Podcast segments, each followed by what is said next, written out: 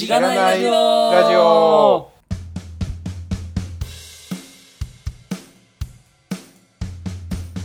おはようございます。おはようございます。おはようございます。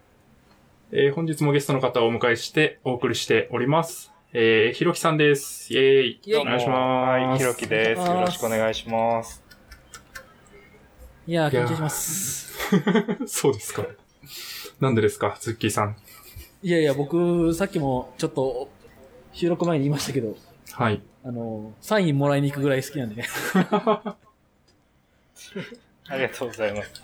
なるほど。ま、今のところひろきさんしか言ってないんで、どのひろきさんかわからない可能性はあるんですけあど。そうですね。じゃあ、じゃあすみません。あ軽く、えっと、自己紹介とかいただいても大丈夫ですか？はい、えっ、と、株式会社レクター取締役のおひろき大地と申します。えっ、と、エンジニアリング組織論への正体という本を書かせていただいて、えー、なんだろう、こちらのラジオでも何度か取り上げていただいたようです。あと、はい EMFM っていう、あのーポッドキャストもやっています。最近ちょっとエピソードないよって疲れてるんですが、生放送をちょっと増やしつつ、あの、うんやっていこうかなという感じです。えーよろしくお願いします。お願いします。お願いします。そういう意味は、そういう意味では、EMFM の、えっ、と、ユノンさんも、はいえっ、と、過去のゲストに出ていただいてて、うんな。るほど。その確かに。つながりでも、こそうですね。う、EMFM コラボ第2回みたいな感じの気配がありますね。た、確かに。そうですね。もはや EMFM の人感よりも、エンジニアリング組織論への正体の人感の方が強いですけどね。うんなるほど。よはい。ろしくお願いします。はい、よろししくお願いします。そうですね。まあ今日は、えっと、まあそんなに EMFM とかでも話してないような、まあひろきさんの、まあ、キャリアの話とかを深掘りできるとすごいいいかなと思ってますので、まあその辺を中心に、あと今何やってるのかとか、まあどういうことを考えてるのかみたいな ところを掘れて、掘れればいいなと思っております。はい。はい。じゃあ、えー、ポッドキャストの紹介をしましょうか。はい。はい。じゃあ、えっと、このポッドキャストは、楽しいテックなキャリアについて考えるラジオ、通称しがないラジオです。エンジニア兼パーソナリティのズッキーと、ガミが、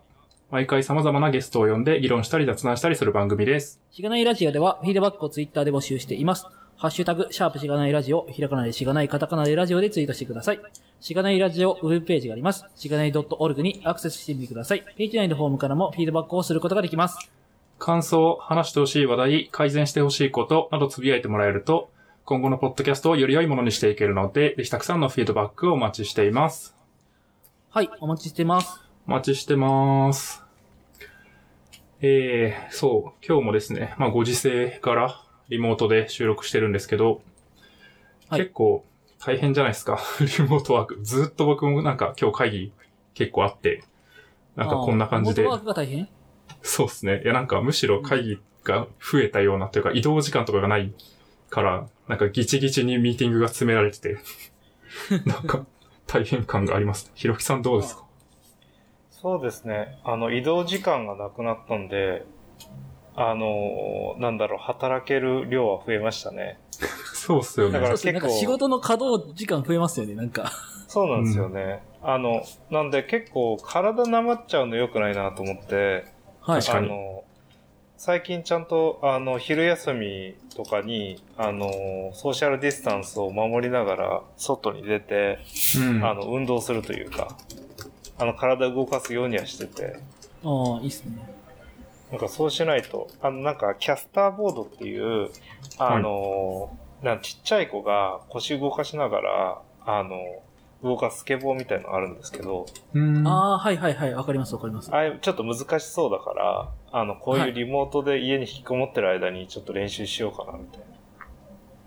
そういうあそういうことして体を動かしたりして、やってますあ。。あれめっちゃ難しそうですよね。そうなんですよ。あれ難しそうと思って買ったんですけど。え、あれ、あれってなんかこう、スケボーみたいな感じじゃなくて、こう、腰を動かすことによって動力が生まれるんですか？そうなんですよ。これあの、なんか物理エンジン君的なあの YouTuber とかが解説してるんですけど、はい。あの、どうして前に進むのかみたいな原理があるんで、もしよかったらその動画見ると、あれなんで前に進むのかわかるんで。えー、すげえ。あの、キャスターボード、わかんない人は検索してほしいんですけど、そうですね。あの、あの、リンク見たことはあ貼っときますよるけど、どうやって動くかわかんないみたいな。そうそうそう。なるほど、へえ。え、これに乗ってるひろきさんちょっと面白いですね。あと最近その EMFM パーカーが、あの、ユノさん作ってくれて届いたんで、今日はい下手したら EMFM パーカー来てキャスターボード乗ってましたからね。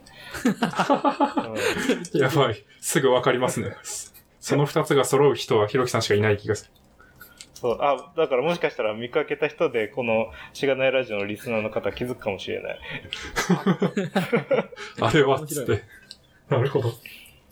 はないん。かそう、これ、なんか、本当にさっきおっしゃったように、子供が乗ってる感あるから、うんなんかそうなんですよ。大人が乗ってたらちょっとね、違和感が。さすがにね、ちょっと大人用の大きいやつを買ったんですけど。ああ、そうなんですね。うんなるほどはい。いや、はいいや、体動かすの重要ですよね。僕もなんかあの、YouTuber が一緒にトレーニングしましょうみたいな動画をね、ほおよく見ながら、なんか、HIIT とかやってますよ。こう、ヒヒットかななんて読むのかわかんうんうないけど。んうん。う。うーん。いいっすね。いいっす認証させね。るやつ。へえ、いいですね。なるほど。はい。すいません。完全に別の話をしましたが。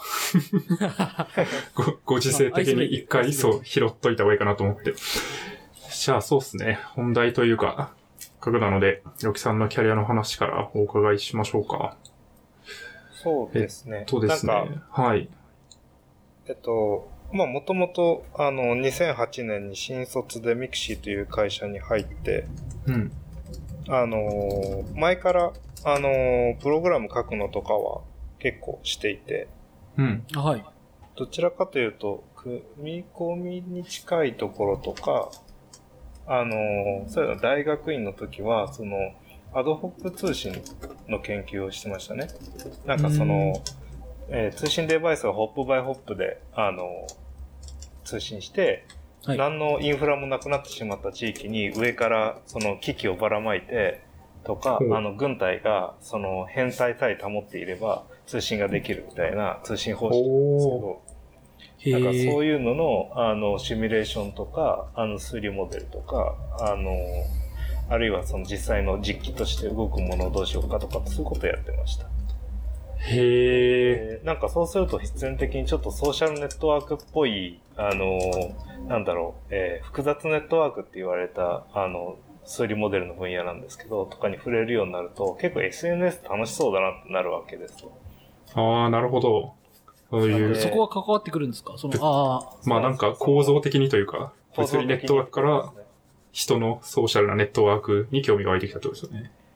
そうですね。当時ちょうど、その、ミキシーもたくさんユーザーが増えていく真っ最中で、あ、うん。あのーまあ、爆発的に広がっていく中、その、人と人とのつながりっていうのの作るネットワーク構造っていうのが、このアドホック通信が持ってるようなネットワーク構造とか、ウィキのリンクの構造とか、その、うんえーしなんだろう、論文の引用の構造とかみたいに、スケールフリー性とか、うんあを持ったそのネットワーク構造を持っていて、なんかそういったものって結構その、えー社会的な、あの、ものを反映してるなと思って、なんかこういう社会とそのシステムみたいなところに対して、まあ関心は強かったんですよね。うんんなので、あのやっぱりそのミクシーになんか興味、ソーシャルネットワークっていうものに興味があって、えーで、まあ入ることになりましたと。うん。うん。なるほど。で、ソフトウェアエンジニアとして入社して、まあ最初はその広告商品をその開発するみたいなことをしてて、えー、なんかそのコミュニティにどういうコミュニティに入ってるかとかっていうデータから、あの、ああ、ネイティブワード的な分析。して、ネイティブワード、そうですね。うん。みたいなものとか、あの、それによって最適化していくみたいなことをやったりとか、あの、まあそういういろいろ、あの、なんだろうな、やると、まあ広告って結構アクセス数も多いし、あの、多いところで処理をしなきゃいけないし、なんかその、いろんなところの、えードメイン知識を持ってその介入していかないとうまくそのネイティブワードっぽくできないので、あの、そういうところから、あの、なんかいろんなところを、えっ、と、全体でエンジニアが100人とか100何十人とかいる時だったんですけど、あの、ある程度全体感を持って見れるようになったんですね。うーん。だったんで、なんか、こう、当時の CTO の人とかから、その、そういうアーキテクチャの、とかを引っ張っていくようなグループに、えー来ませんかっていうことになって、でじゃあ行きますっていうことで、あの、タンポポっていうグループが当時あって、かわいい。これ名前可愛いですよね。タンポポは、あの、なんだろう、刺身の上にタンポポを乗せる仕事をなくす、っていうあの、ことで名付けられたチームで、あの、まあ、なんかい、言ってしまえば CTO 直下にある火消し部隊とか、あの、平時はこう、アーキテクチャをどうするかとか、あの、まあ、ライブラリ作ってもっと開発効率上げるにはどうしたらっていうところをするようにえーなっていったんですね。ど。なるほど、なるほど。写真でタンポポをなくする仕事をなくす。なんで、はいなんかバリバリこう、ソフトウェアのスペシャリストとして、なんかやるよみたいうーん。な、あの、うん。ところをやっていました。なるほど。なんかこの広告商品開発でこう全体感が、えっ、と持ってたみたいなのがちょっともうちょっと聞きたいんですけど、これってなんかその、まあ、さっきおっしゃったように、いろんなところの、その、うんミクシーっていう SNS の中にもいろんな機能があって、そのすべての情報を持った上で、こうユーザーの属性をこう判断するっていう必要性があったので、全体の機能に詳しくなったみたいなイメージですか？そうですね。一つは、その全体の流れがないとそういった分析ができなかったりするのと、もう一つは、その様々なページに表示されるので、様々なコントローラーにうまく手加えないといけないとか、現実的なその問題としてそういうのがあって、で、そうすると、その、なんだろう、えっと、こう、やっぱり、あの、アクセス数の多いって、多いサイトって、それは当時、その、えっと、1000万 DAU とかが同時に使ってますよっていう状態だったりすると、すごい。こう、すごい数がちょっと、こう、間違えると大変なことになるじゃないですか。確かに。でそこだけめっちゃ負荷上がっちゃうとか。そうなんですよ。しかもそれが、その、えっと、なんか新機能とかリリースするタイミングだったら、うんあの、まだそんなにアクセスない時から始められると思うんですけど、本来だったら。はい。広告の新機能って表示してなんぼなので、あの、はいあんまり関わったことのないページにも同時に表示されちゃったりするんです。その、うんされるように作らなきゃいけなかったりするから、その、そういう風にどういうことがあるのかっていうことを追いながら、あの、でやると、いっぱいコード読まなきゃいけなくて、そうですね。うん。で、そうすると、なんとなくこう、あの、うまいことやれば、こう、そういうコードの問題をアイソレーションしながら実装できるなとか、まあそういうアーキテクチャところ的なところにも興味が、えー湧いてきてっていう時期だったので、それでまあやってみないって言われて、あ、やります。うーん。逆にでも最初からそこをやるのってかなりなんかファーストキャリアとして大変だったんじゃないかなって気がしますけどね。うん、そうですね。怖いかったですよね。あと、その、なんか、そ、まあ、当時そこまでなんかいろいろ、その、なんだろう、怖いもんのなしみたいな感じで若かったんで、うん。じゃあえみたいな感じだったんですけど、その、新しい広告商品とかの場合、の開発の場合、いきなりその社長がいて、あの、なんか偉い人がいて、みたいなミーティングに呼ばれるわけですよ。はいうんで、こういうの作ろうと思うんだけど、みたいな。と思う。担当としてね。担当と呼ばれして。て。で、え？と思って、いきなりやるの？みたいな感じはあったんですけど、まあ当時その、どんどん、やっぱり伸びていく、伸び盛りだといろんな仕事が、あのー新卒含めてやってくるんで、そういうタイミングで、そのできる限り拾っていこうとはしてたんですよね。うん。うん。あの、自分に振られそうな仕事をこう、やれますっていう顔をしようとしてて、ああ、めっちゃいいですね。その、やれますって顔してたら、ちょっと自分のキャパより大きめの仕事振ってくれるじゃないですか。その、うん、うんう。ん。うん。で、そうすると、まあ無理して何とかすると。そうすると次なんか、あの、また大きい仕事ができるかもしれないって。あキャパが増えていくみたいな。そうですね。なんで、なんか自分の8割の仕事をあんまり受けないように、ちゃんとそういうことができればいいなと思いながら、あの、キうんャリアを作っていこうとはしてました。なるほど。いいっすね。大事っすね。まあ、その結果として、こう、タンポポ G に、タンポポグループに入ったみたいな感じなんですかね。その、そうですね。なまあ、なんかそういったそのいろんなアクションが、あの、見ててくれて、うん。で、そこで、あの、まあ、全体のアーキテクチャをどうきれいにするかとか、どんどん開発者も増えていったんで、生産効率を上げていくにはどうしたらいいかっていうところで、あの、まあ、いろいろ、あの、やっていきましたと。でうん。うん。で、なんかあの、あと教育とかをすごいやるように、あの、やりたいっていう話をして、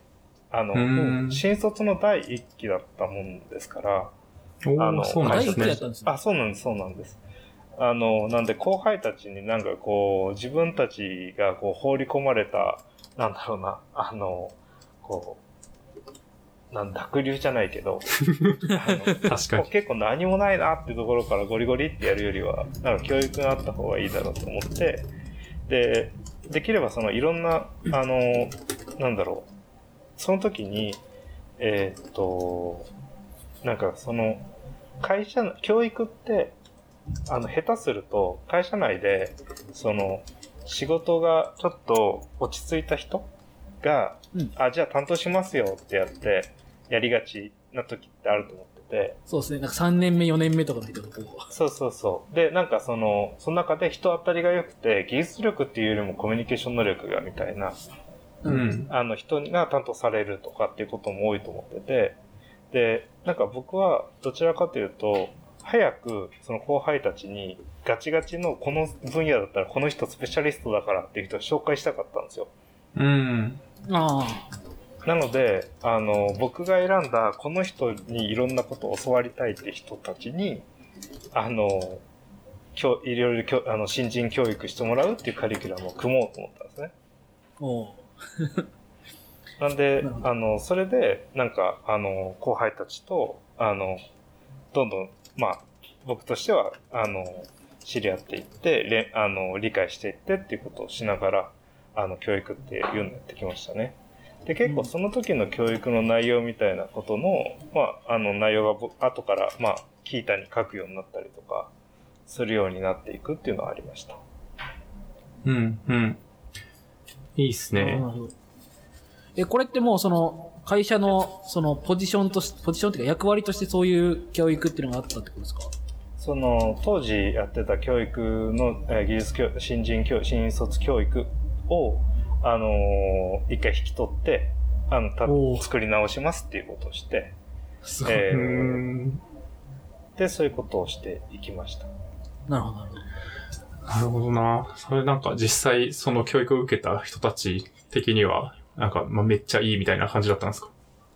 なんかそのまあめっちゃいいまあそうですねなんかそういったことをあのがどんどんオープンにしていくようになったんでまあ本になったりとか、へえ。その、なんかそういう教育内容が充実してるっていうことが、あの、まあ、連鎖的に漏れていって、あの、採用とか、うん、うん。あの、なんかそういうことにつながってったりとかしたことはありましたね。なんで、なんかその、えっと、結構、あの、次につながる、あの、教育にしていければなっていうところだったんで、いいフィードバックは結構得られたなと。いいっすね。副次的な効果があったってことですね。まあ多分、新、新人とか、まあ新卒とかだと、なんかそこでめっちゃ、なんか学びが多いんだよねみたいなのを後輩に言って、さらに採用につながってみたいなループは特に回りそうっすよね。なんかあの、なんだろう。えっと、チュートリアル的な研修って結構まあ多いじゃないですか。うんなんか。その、まあ多いというかその、溢れてるし、今だったらね、ユーデミ見たらとか、あの、カオセラ見たらとか、結構あったりすると思うんですけど、あの、なんかそういうハンズオンとかチュートリアル的なことをやるよりも、なんかここって大事だよってポイントをスペシャリストの人がなんかどういう風に獲得してったのかとか、エッセンスみたいなことが感じられるものにしたかったんですよね。なんで、あの、なんかね、じわじわ良かったみたいな、うん。あの、声が出てくる研修にしたかったんですよ。なるほど。すぐ役立つものをパッと提供するんじゃなくて、なんかあの時聞いたことが、なんか一年後わかるみたいな。そうですね。なんかそういうのがしたくて、なんかそういうフィードバック得られると本当に嬉しかったですね。うん。それなんか、めっちゃ難しいというか、自分的に、こうかなりこう、なんか種をまく時期が長くて、なんか辛くなったりしないですか、そういうのって。なんかその、この、えー先輩後輩の関係が連鎖してって、なんかたくさん増えてくると、それが結構文化になっていくと思うんで、なんか早い時期から僕がやりたかったのはそういうところですね。あの、なんで、あのー最初はその、どちらかというと、なんだろう、えっ、と、スペシャリストの方のリソースを取りに行くので、うん。あのーまず僕の信用がないと、その、なんだろう、やって、うん。なんだ、やりましょうっていうこと、声かけに対して、あの、共感してくれなかったと思うんですよね。なんでそんなことしなきゃいけないの？って。そうですね。なんで、まずそこを、が勝ち取んなきゃいけないし、その、それをする上で、あの、僕は、その、誰に聞けばいいのかとか、誰の所作を見てってほしいのかっていうところを示すことの方が、教その、教育コンテンツ、瞬間的な教育コンテンツよりも大事かもなと思ったんですよ。うん。うん。結構習慣だと思ってて、教育っていうのは。はい。なんで、その立ち振る舞いとか所作みたいなものが、とか、その、ん学ぶ態度ってのが、あのーなんだろう、その、何か知識を持ってるってこともよりも大事だと思ったんで、まあ、まずそういうところに力を入れていきましたね。うんなんかそういう教育ってこう、うんまあ、あの、さっきも、えっと、世の中にはそういうチュートリアル的なものが溢れてるじゃないですかっていう話からもわかる通り、めっちゃ難しいじゃないですか。うん、難しいですね。なんかでも、ね、えっと、そういう風になんか、こう、調べ方がわかるとか、うん。えっ、と、なんか勉、学習の仕方を学習するみたいな。うんうんうん。うんうん。なんかそういうのめっちゃいいなと思うんですけど、こう、うん。じゃあ自分が実際その教育プログラムを実行するってなったら、めちゃくちゃこうなんか、うん綿密なこう、種まきというかこう、いい感じに用意してあげる。あ、この気づきっていうのを1年後に用意するみたいなのってめっちゃ難しそうだなって。そうですね。自分がめちゃくちゃ。ゃそういうとこまで深くこう計画性持たないとできないなと思って。ただ、そそれれは、なんか、すごい計画してやろうと思ってたっていうよりも、はい。あのーなんだろう。えっと、悪いお手本よりいいお手本を先に見せるってことができたら、ある程度できるだろうとは思ってたんですよね。うん。うん。なんで、その、なんだろう。その教育をしますって言った時に、知識を上から教えてやろうっていう先生のもとに育ったら、あの、なんだろう。人に対しても知識でしか価値を感じない人になっちゃうし、はい。あの、そうじゃなくて、その、問題解決の過程とか、あの、そういうものを近くで見せてたら、あ、そういうふうに考えるんだっていう考え方になると思ってて、はい。あの、まあ、ペアプロとか OJT とかもそうなんですけど、なんかその、良いお手本の人とか、良いお手本の人がどんな風に振る舞ってるかとか、あの、差分の作り方一つにしても、あの、う緊急時の対応についても、なんかその人、この人が良いお手本なんですよっていうところをまず知っといてねっていうだけで、あの、うんなんだろう、こう、学習効率って違うなと。ああ。うん。確かに、そうっすよね。まあ、ぜ、なんかこう言うとあれですけど、こう配属されたところの先輩とか、まあ近い人、全員が全員こう、いいお手本たるかわからない状況の中で、まあ社内で言うとこの人みたいなのが、まあ先に分かってると、まあそこをウォッチできるっていうのもあるんですかそうでね。すね。なんかあの、当然採用の時に一定スクリーニングはされるけど、中途採用時期が、あの、続いている、拡大期が続いていると、あの、中途採用でいろんな会社の文化っていうのが、うん。あの、入り混じってる状態になると思うんですね。はい。うん。特に例えばその、えっと、この、あの、ラジオだから言うんじゃないけど、SIR の、えー、なんだろう、あの、カルチャーはい。持って、で、それが結構多くを支配している事業部の開発主体と、あの、そうじゃなくて、ウェブ企業からとか、ゲーム系企業からとかによって、それぞれ色が出るじゃないですか。うん。はい。で、この色って、実はその、どれがいい悪いじゃなくて、そその問題領域にこうフィットしてるかしてないかが一番大事なんだけど、その、なんだろう、多くの、うーんと、方っていうのは、問題領域よりも最初に見たものをお手本だと思っちゃいがちだなと思ってるんですね。はい。うわん。かります。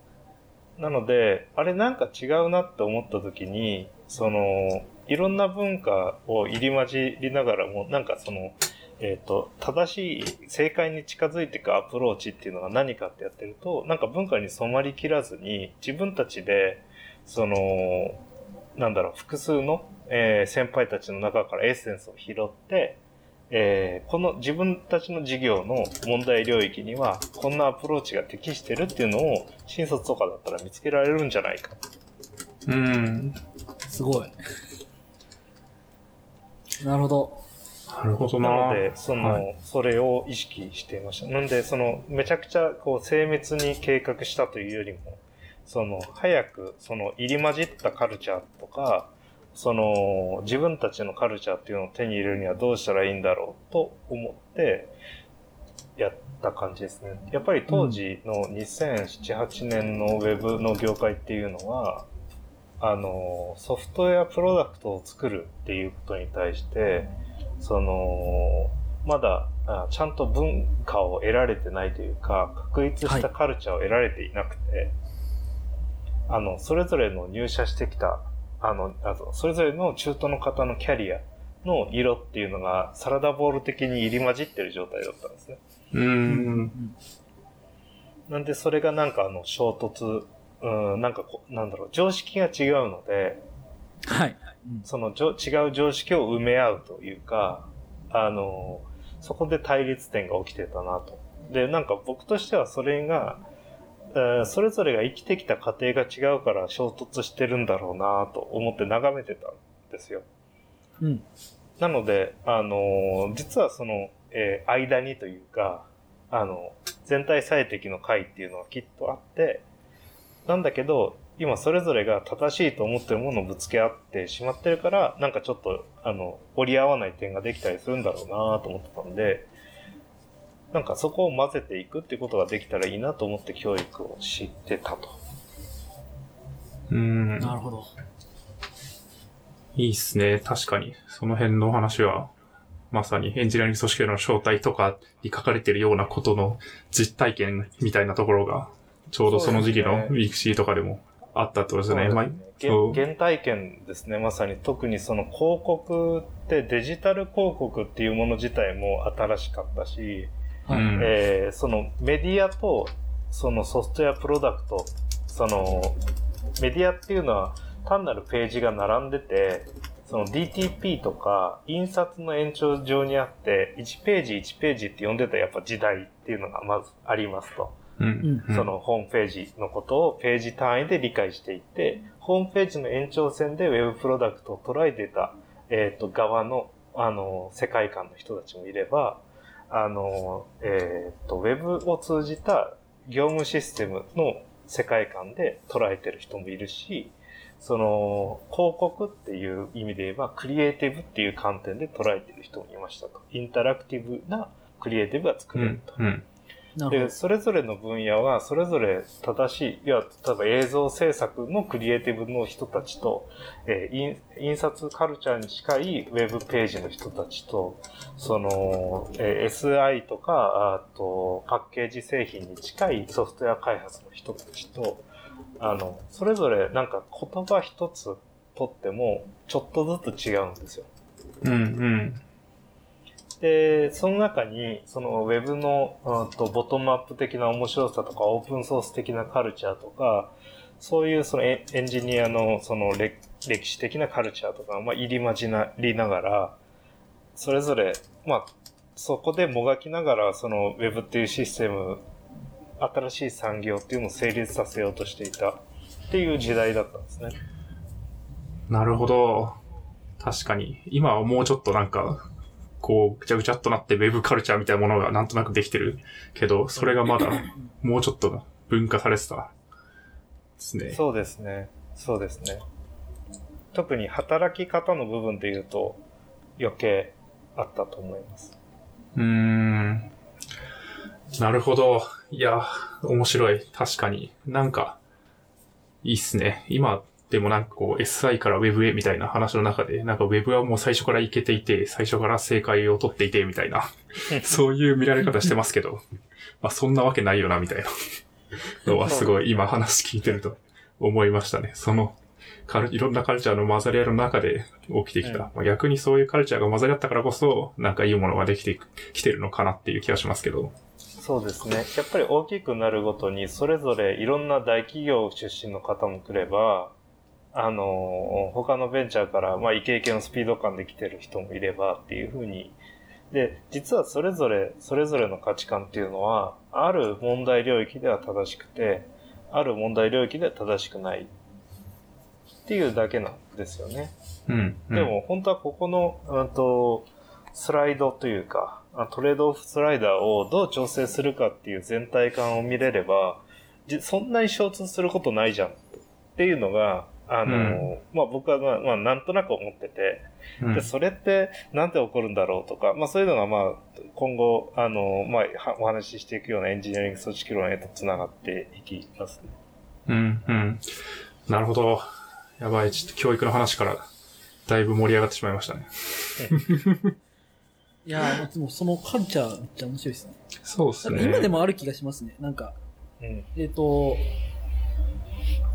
なんか大企業、えっ、と、これすごい言うと、語弊があるかもしれないですけど、うん。僕が転職するときに、なんか大企業出身の先輩が、だけど、まあ僕は結構スタートアップに転職することが多いんですけど、スタートアップっていうかちょっとベンチャー的なところ、そんなに大きくないところに転職するのが、まあ好きなんですけど、まあ4社目で、まあうん。3回ぐらい転職してるんですけど、まあ、そういう大企業出身のエンジニアが多いところの方がいいなと思って転職するんですよね。うん。なんかそれってこう、なんかその会社での運用 を教えてもらえるみたいな。うん。盗める、盗めるというか、うん。大企業でこう、いろんなところが混ざり合った運用をこう盗めるみたいな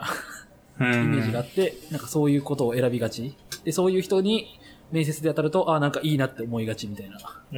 なるほどですね。確かに。まあ、いいとこ取りできそうというか。そうそうそうそうそう。うん。いいっすね、いいっすね。そうっすね。他、なんか、まあ、結構、ちょっとキャリアの話戻りますけど、はい。割と CTO 直下で、なんかこう、まあ、火消し部隊って書いてますけど、まあ、なんかいろんなところにちょこちょこ入っていって、なんかこう、火消しをする、まあ、ある種こう、お助け的になんかこう入っていくみたいはない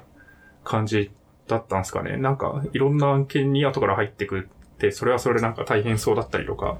まあ、ドラマがありそうだなって思うんですけど。そうですね。二つその仕事というかあって、その全体のアーキテクチャをその生産的にするために、そのどんなライブラリ作ったらいいかとか、うん。あの、どんな、えっ、と、フレームワークとして、あの、機能させてったらいいかっていう、まあ、実際に実装する部分とか、当はい。時その、まだフロントエンド開発みたいなものが、あの、分離しきれてなかったんで、テンプレートエンジンから作ったりとか、あの、うーん。そのフ JS ってウェブパックみたいなものなかった時代なんで、そうはい。いうその、うんライブラリーシステム作ったりとか、なんかいろいろやってました。だから、あの、む今あるものの中の半分ぐらいは見たことあるか作ったことあるか、あの、っていうのは結構ある。はい。へえ。まあ、なかったから作らざるを得なかった。今のやつの方が当然、あの、100倍ちゃんとできてるんですけど、うんあの、似たような問題領域っていうのを、あの、ちゃんと見て、あの、なんだろう、それに対して、え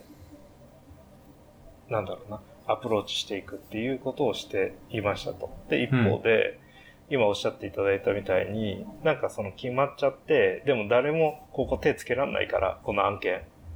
えー、やってよとか、その、はい。はい。えーなんか10人いるチームでできないから1人でやってとか、あの、え、ちょっとす算数がみたいなことあったりとか、なるほど。あの、その燃えてしまって、はい。えっと、なんとかし、つくあの、やんなきゃいけないんだけど、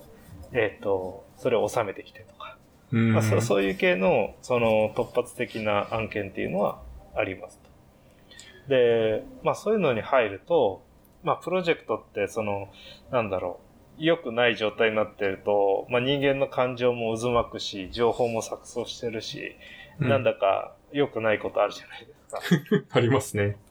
で、その時に、その、できる限り関係者を減らしたり、えっと、情報のライン整えて認識の齟齬が起きないようにしたり、あの、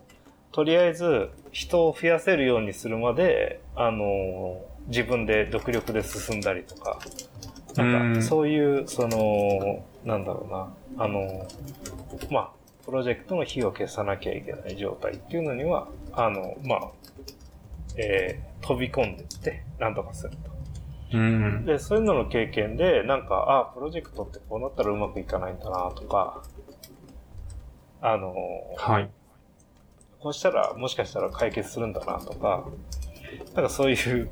話をこう見てきましたね。なるほど。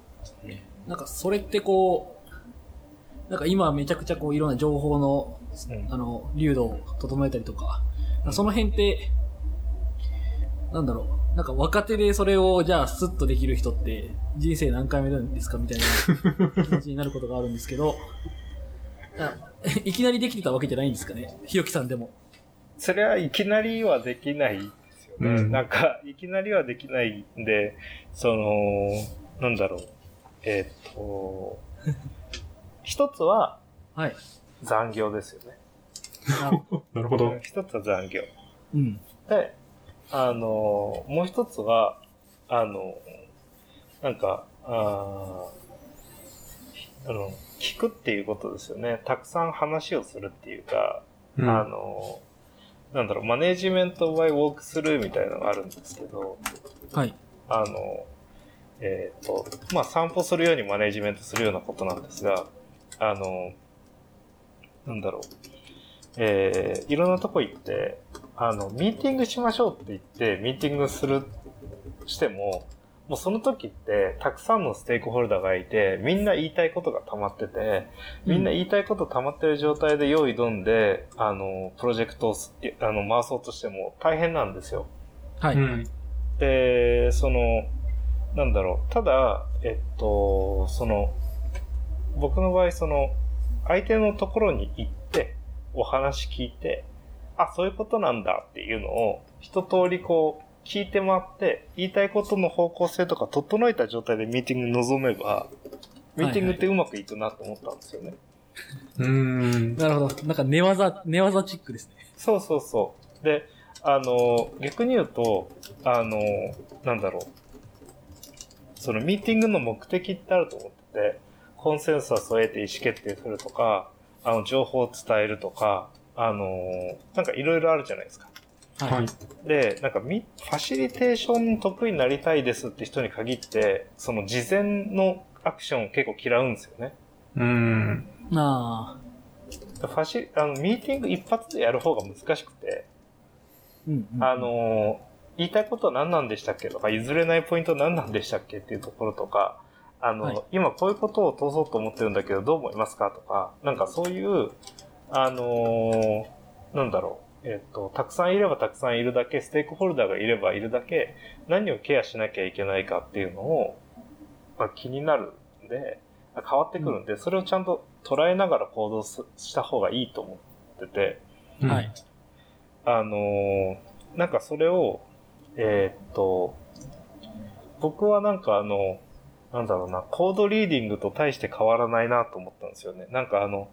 えっと、事前にちょっと難しそうな、ちょっと入り組んでそうなソースを読まずに、なんか自分の好きなように設計してみて当て込もうとしたら、なんかいろいろこうコンフリクトしちゃって、うん。あの、なんか実、インテグレーションのフェーズで、とか統合テストのフェーズで、あのーうまくいかなくなるっていう人っているじゃないですか。若手とか結構そうなっちゃいがちというか。うん。そうですね。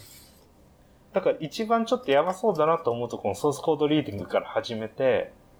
で、あ、こういう感じになってるんだったら、最低限こういうフックを仕掛けておければ、ソースコードって、あの、清潔に保てるし、あの、いろんなバグを逃れながら、ああの、コード書けるな、っていうのを見極めるためのコードリーディングから始めるっていうのが、なんか動いてるシステムに手加えていくときの基本的な所作だと思うんですけど、はい。それを、あの、プロジェクトでやると、あの、相手が何考えてるかわかんないけど、まずその全体でやりたいことのい、なんだろう、モデルだけ綺麗な話だけして進めちゃうと、それはしそのコンフリクト起きて解決するのめんどくさいじゃん。うん。だから、それぞれのステークホルダーがどういうふうに実装されてるのか読みに行くっていうのは、まず最初のアクションだろうなと思ったんですよね。なるほど。うん、なるほど。わかりやすいっすね、それは。で、これってなんでやりにくいんだろうと思ったら、あの、多くのプロジェクトでやりにくくて、そのコードリーディング、複雑なコード、既存コードを読む方とか、えっ、と、ステークホルダーに話を聞きに行くとかがやりにくいんだろうと思ったら、これってちょっと怖いからだなと思ったんですよ。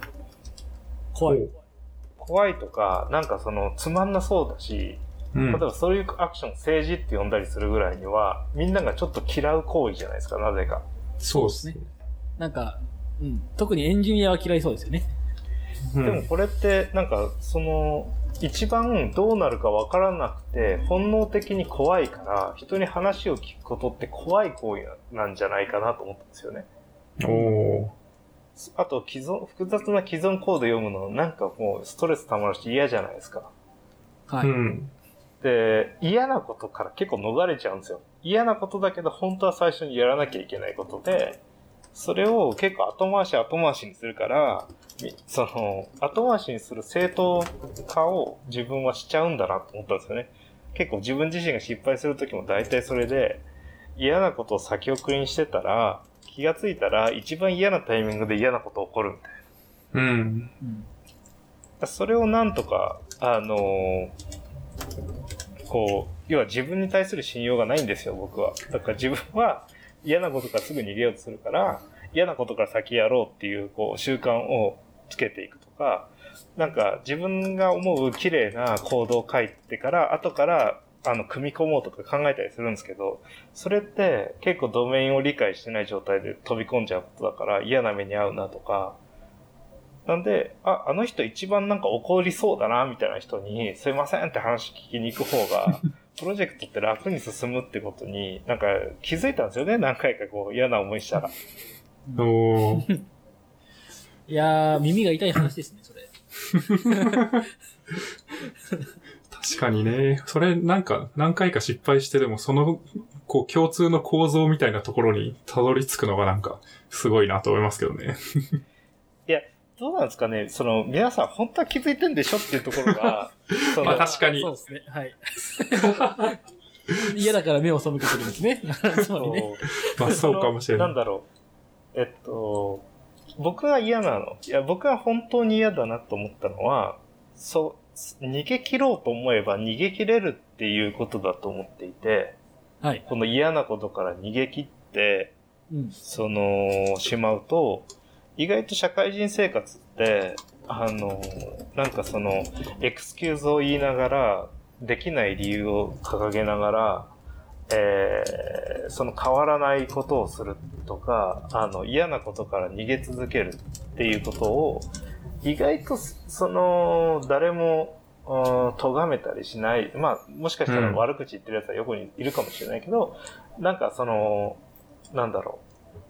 う。できちゃうっ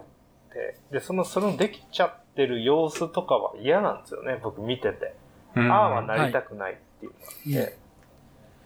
で、そうなりたくないから、それが一番嫌で。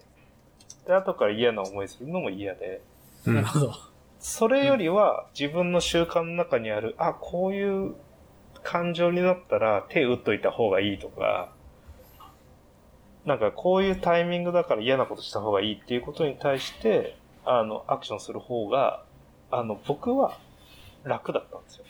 自分の本能的にはいい話ですね。なので、あのーなんだろう。うん、そうですね。なんでそれが、あのー嫌で、それ結構嫌だなと思ったのは、その、まあ、理不尽な部分だと思ってて、あの、結構これ僕よく例えに使うんですけど、なんか急にボールが飛んできて頭に当たったら痛いじゃないですか。なんでこんな理不尽なことが起こるんだって思うじゃないですか。うんで、でもそこがなんか野球場のその中だったとしたら、ボールは飛んでくるよねってちょっと当然な感じするじゃないですか。う。うんん。野球誰かが草野球やってきて、やってて、それを知ってたらボールは飛んでくるかもって思えるじゃないですか。はい。で、これなんで急に頭に飛んできたボールを理不尽なことだって思ったかっていうと、知らないからなんですよ。なるほど。もし知ってたら、ボールが飛んでくるかもと思いながら生活できて、で、そしたら飛んできたものは理不尽じゃなくて、まあ必然かもしれないし、備えることができたかもしれない。なんで、理不尽だと思うことっていうのは、あの、知らないってことだと僕は思ってるんですよ。うんうん。ああ。で、僕はその理不尽な目に合うのがとっても嫌いなので、うん。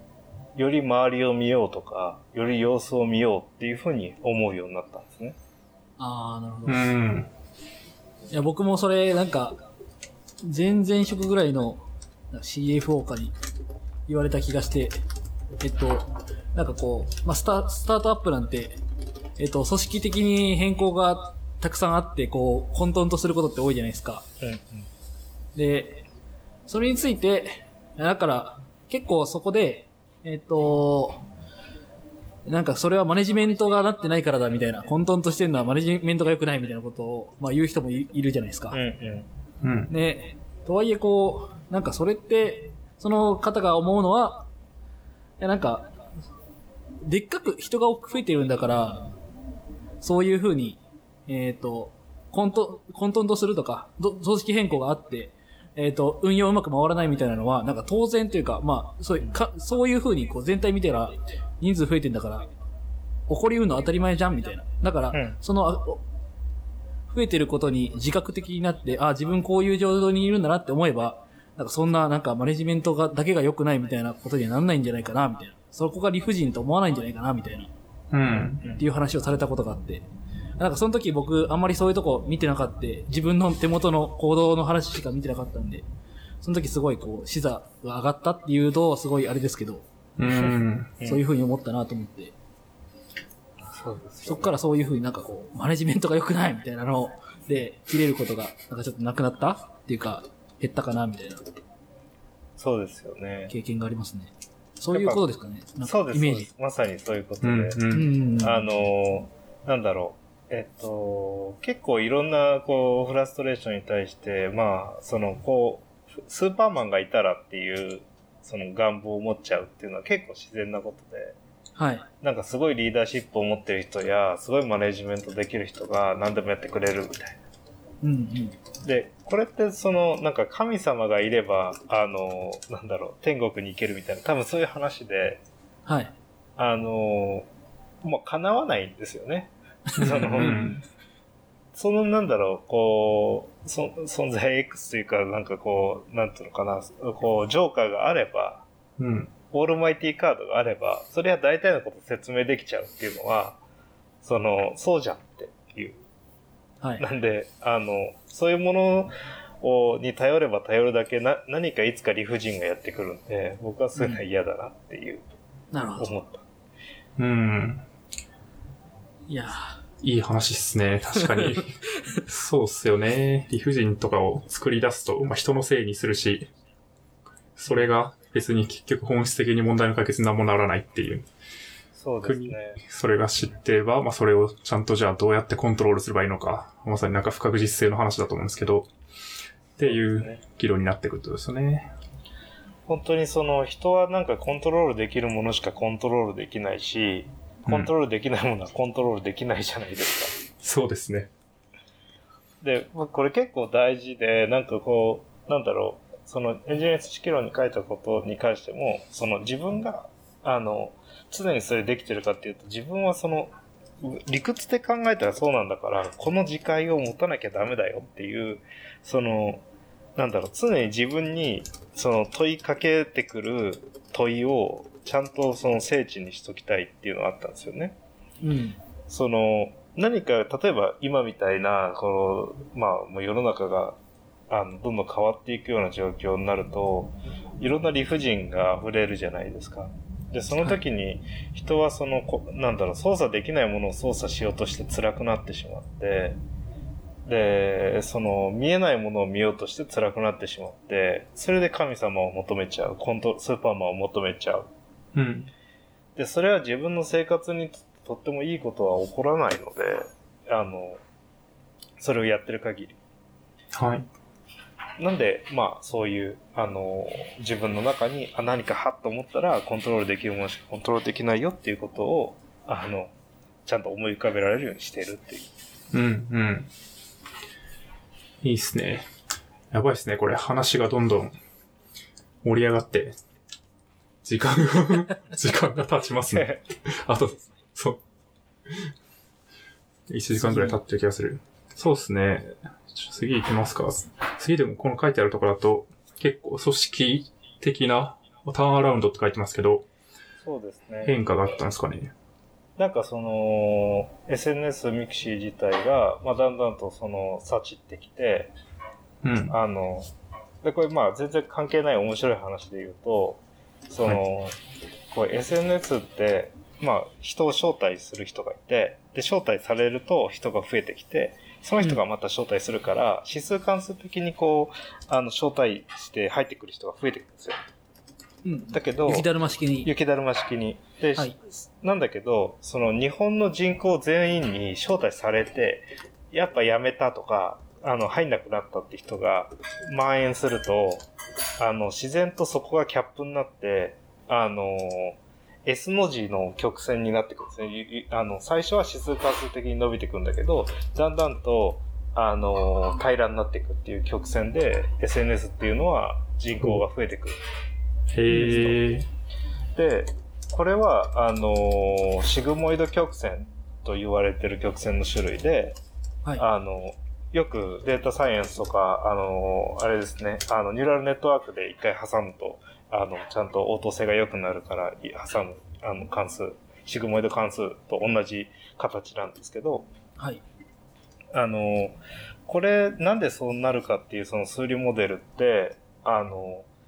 なんだろう、えっと、今、あの、話題の、あウイルスが蔓延していくけど、ある程度蔓延が止まったら、集団免疫ができて、集団免疫ができると、新規感染者が減っていくっていうモデルと、はいはいまあまるで一緒なんですよ。ああ、はい。へえ。なんで、今その、えっと、そのあたりの話を見るときに、なんか知ってんなと思いながら、さ その論文とか見ながらやってて、あれやってたら、あ、なんかこれ昔、この数理モデル作ったことあるって思ったんですよ。はいはい。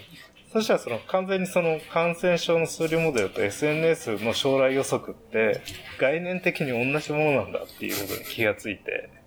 なんか当ててましたよね、あの、あ、そうそう、なんか、。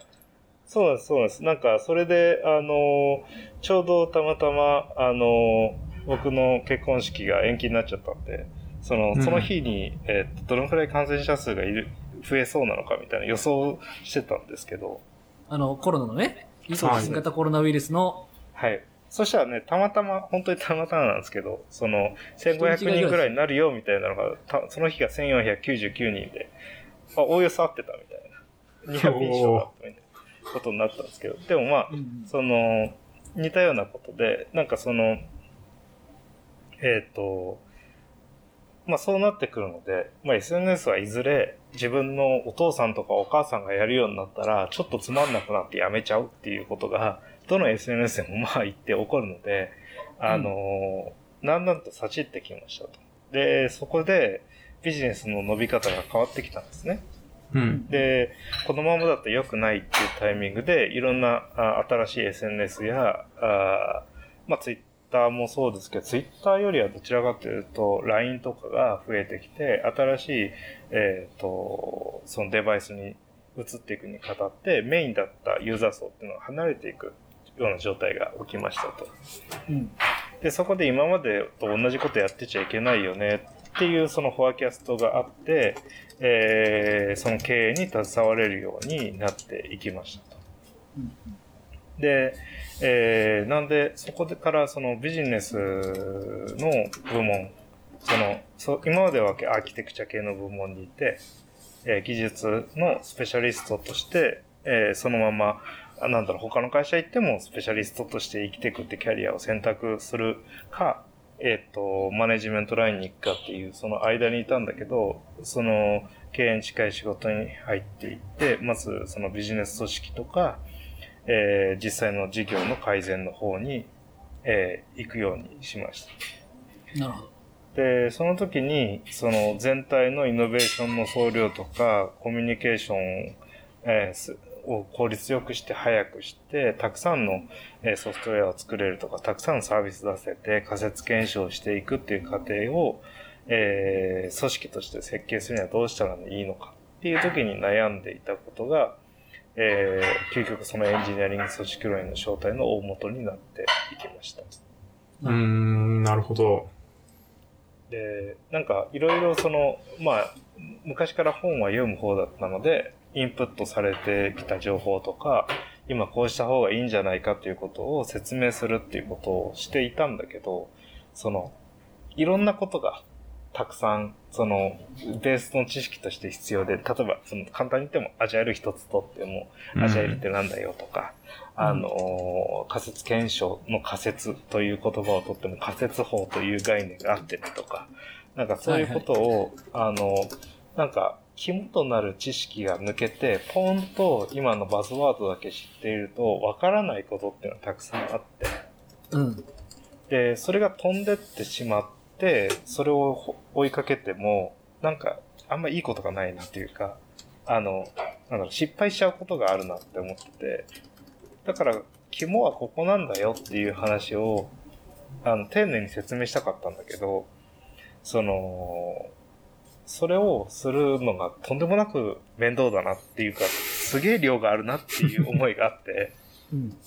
で、その時は、その、そんなこと言ってらんないんで、こういうことしましょうとか、ここ読んでねとか、こういうアクションしましょうぐらいしかできなかったんだけど、聞く側もあれですもんね、なんかこう、いやいや、そんなことよりこう、ネクストアクション決めようよ、みたいな。そうそうそうそう。かつかつて何々という概念があってとか、その、ね、それを、例えばそのアジャイルとカウンターカルチャーの関係とか、もう本当はね、喋、あの、聞かれたら1時間2時間喋ってられたんだけど、あの、そんなの別に聞きたくないわけですよ。全部集まってるから。飲み会とかでペラペラ喋るぐらいしかなくて、いや、それをしても仕方ないから、あのー後で全部まとめたいな。落ち着いたら、と思って。それで、えっと、その状況から、まあ、いろいろそのたくさんの、アクション取れるようにしてって、たまたまその中でそのモンスターストライクっていうスマホゲームが出て、なんかまた、本当はたくさんアプリ出て何個か当たってぐらいのあの方向にしようと思ったらなんかホームランみたいになっちゃって、で、それをたくさんの人に届けられるっていうところをやっていってっていうことをして、で、あの、で、2015年かな？に、えー、もうちょっと落ち着いてうん退職っていう、退職して沖縄行って、沖縄で、あの、なんか、あの、ヤギ、ヤギ汁飲むみたいな生活してました。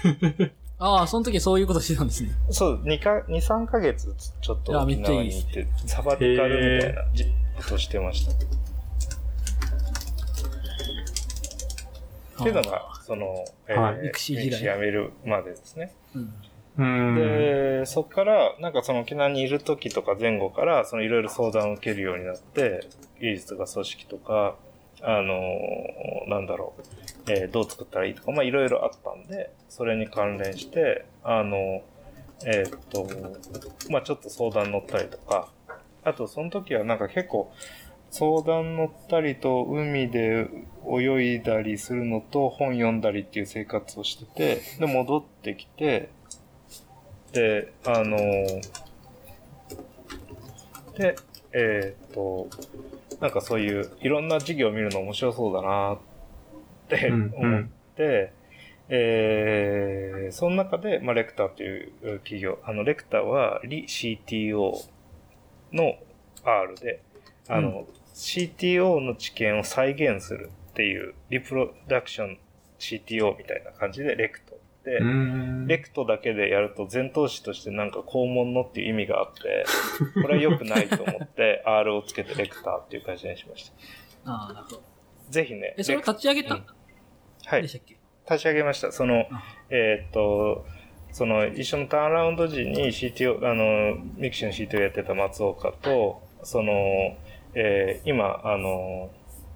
ビズリーチの CTO の、ビズリーチビジョナルになったのかな？の CTO の竹内さんと、えー、ボヤジグループの CTO の古賀さんで、まあ4人で、その、4人の CTO で立ち上げようっていうところで、えー CTO 的な知見っていうのをもっと世の中に広げていきたいなっていうことで作った会社です。うん。で、なんか、あの、やっぱりそういう、その、なんだろう、技術組織っていうものとか、まあそのソフトウェア作る組織ってどうあると良いんだっけっていうことって、なかなかその、ちゃんとした知見とか経験っていうのを経営の観点から語れるっていうものが少ないなと思っていて、はい。なんで、えー、それをできるようにしていこうというか、あそういうアドバイザリーをやっていこうと思って作りましたと。うんで、最初はなんか研修とかお勉強とか、なんかそういうところに寄ろうかなと思ってですけど、うん。あの、あんまりそういうそのエンジニアのマネージャーっていう概念も当時は EM って概念も少なかったし、あの、なんで、えっと、なんかそういうコンサルティングとかアドバイザリーっていうのをやって、いろんな会社見るようにしてって、で、そしたらなんか意外と、なんかその、似たような課題っていうのは、その僕が体験してきた課題というのは、抽象、一段抽象化すると、同じことだなっていうことが増えてきたんですよ。うん。その n イコール1じゃなくて n イコールいくつになってきて、で、あ、じゃあこれって、その、より本質的な話なんだろうと思って、あの、エンジニアリング組織論の正体っていう本にまとめていくっていうのが、うんあの、えー、流れです。なるほど。うん、いいっすね。自分の実体験がちゃんとなんか汎用的な、まあ、知見として出せそうだなっていう感覚が出てきて書いたってことですね。そうですね。なんか、あの、理屈の上ではとか、こういう風になればっていうのはあったんですけど、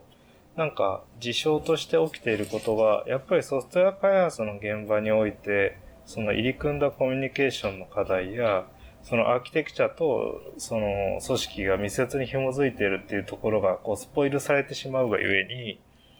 なんか経営学っていうものにはシステム出てこないし、そのシステムエンジニアリングには経営学は出てこないじゃないですか。うん、ううんん。でも、なんか、そのシステムがビジネスになってるんだから、今現在。で、はい。人間の代わりにコンピューター動いて、コンピューターの代わりに人間動いたりするわけだから、本当は一緒のもののはずだっていうのが僕の思いとしてはあって、うん。その、たまたま人間が今やってることも、そのうちコンピューターになるし、コンピューターがやってることを人間が代用することだってできるし、その人間がコンピューシステムを変更するんだから、人間関係とか組織間の関係っていうのは反映されるしっていう、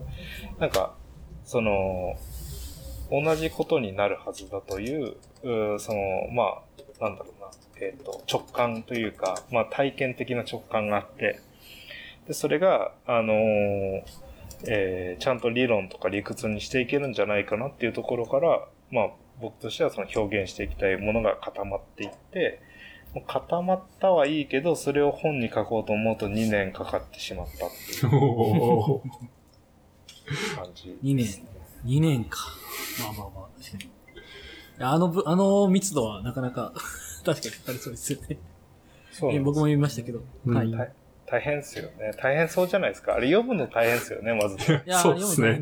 よ。よく聞きますね。読むのは大変だ。そうですよね。ただ、このリスナーの方に一回意識していただきたいのは、読むのが大変だということは、書くのはもっと大変だ。いや、間違いないっすよね。なので、なんかその時にこう感じたこととか、苦悩したこととかを、なんかその、ある程度、あーなんだろうな、あのーストーリーとして、こう、皆さんの目の前にある課題にフィットしてもらえるようには書けたんじゃないかなっていう自負はあるんですけど、うん。あのーぜひね、そういう追体験してもらえるといいなと。うん、うん。うん。うん確かに。あ、でもすごいキャリアの話、まあ、今日の、こう、トピック自体がそこに若干寄せて書いてる部分あるとは思うんですけど、うんかなりなんか全てがこう、繋がって、あの本になってる感がすごくて。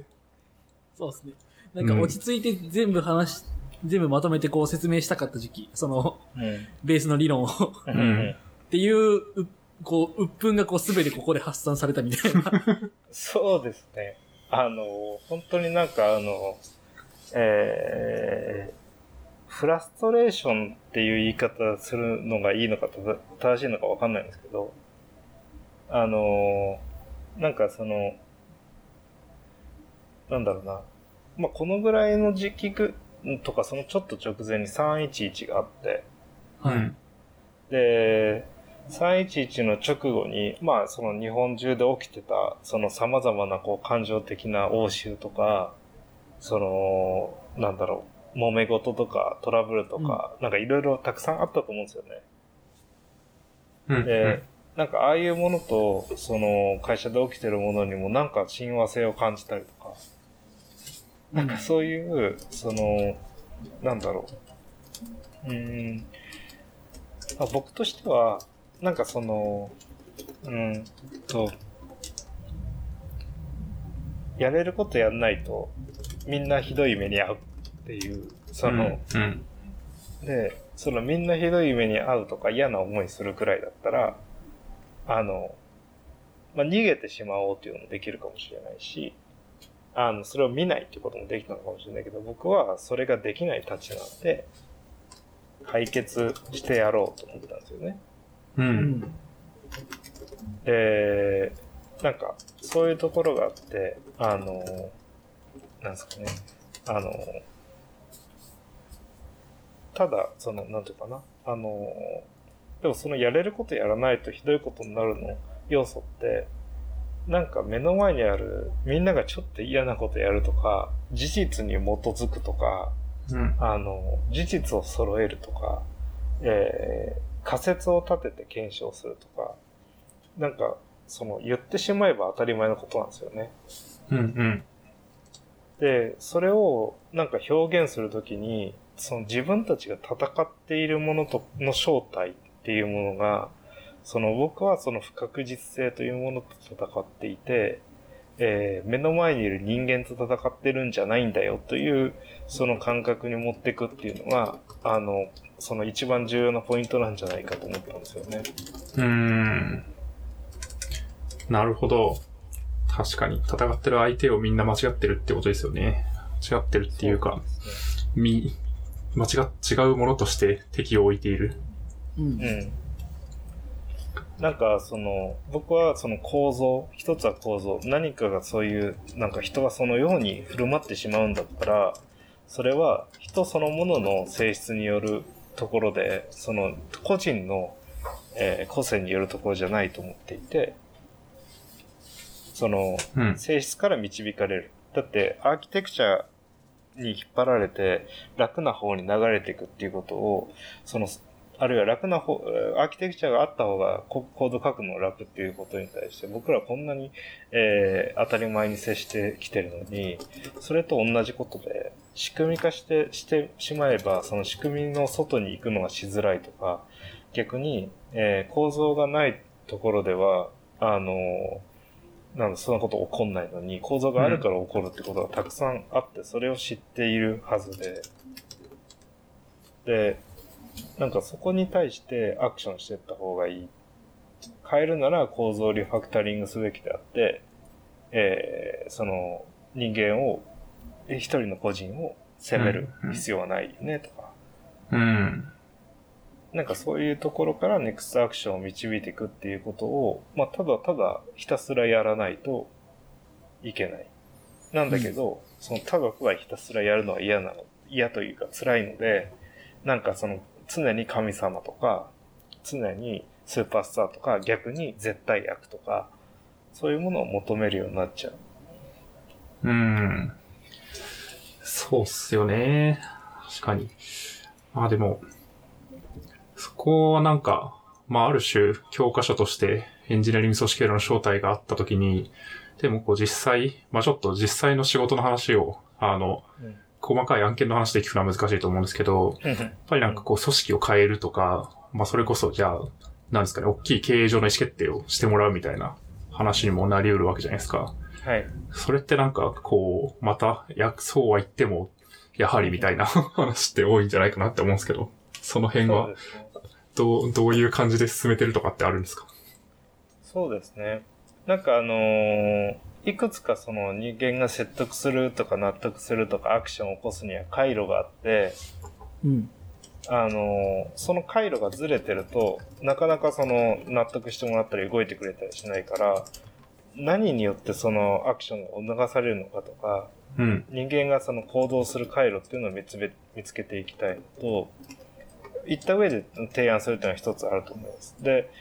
あの、その中に、えっと、一つオーソリティで、オーソリティ権威があるからとか、スタンダードがあるからとか、周りがやってるからとかっていうことによって、あの、その行動を決める場合っていうのがあると思っていて、うん。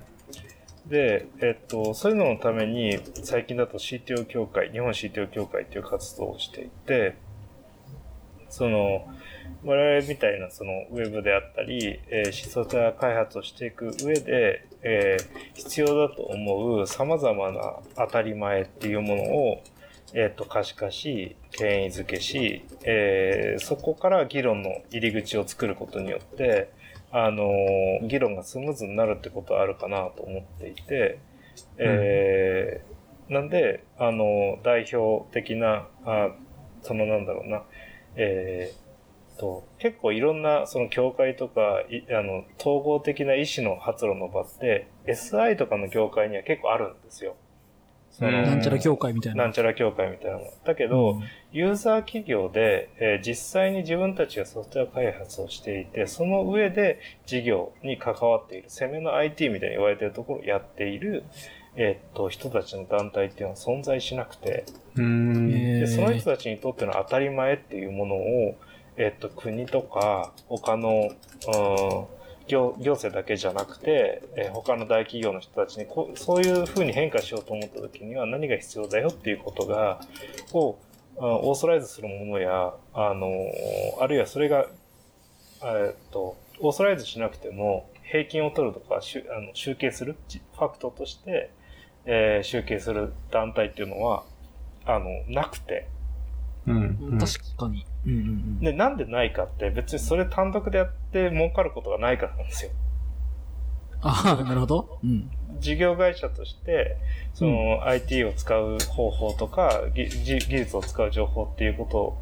集めても、その、なんだろう、別にそういうそのシステムの、うんシステムの会社さんはシステムの認付きやあ請負を売っていくっていう売り物があるから、それを、えー相対するために必要っていうのがあるけど、事業会社にとってはそれぞれビジネスモデル違うし、うん。あのーそれぞれが、その、オーソライズしたいものはちょっとずつ違うから、あの、必ずしも、その、そういうふうに、えーオーソリティ作ったからといって、国からの案件が流れてきたら嬉しい会社なんてそんなにないし、うん。あのー確かに。なんで、別にそういうものを作る、その政治的インセンティブはそんなにないんですよね。うん。うん。うん。で、なんでそのベンダーとユーザーの間の立場になったって、その第三の軸としてデジタル事業で成立している、その、させているち、あの、会社の経営的な知見っていうのは、あの、闇に消えちゃう。闇に消えちゃうというか、それぞれ個人の中にしかなくて、たまらないんですね、業界にた。まらない。で、これたまらないと何が困るかだけで言うと、それは、例えば、えーそれを何周もしている会あの業界、例えばシリコンバレーとか、あのー、深センとか、あのー、様々なそのスタートアップ集積地は、あのー、事業が大きくなっては消えてっていうのを繰り返しているから、とかマージされて繰り返しているから、2周目、3周目人材がたくさんいるんですよね。うん。ああ、はい。だけど、日本国において2周目、3周目人材っていうのはなかなかそんなにいなくて、あの、だだったら、だけどその、お大きく事業化していくってなって、やっぱ大企業の力が、あるいは大企業が変革していくことっていうのはやっぱ必要になってくる。うん。で、そうなった時に、あの、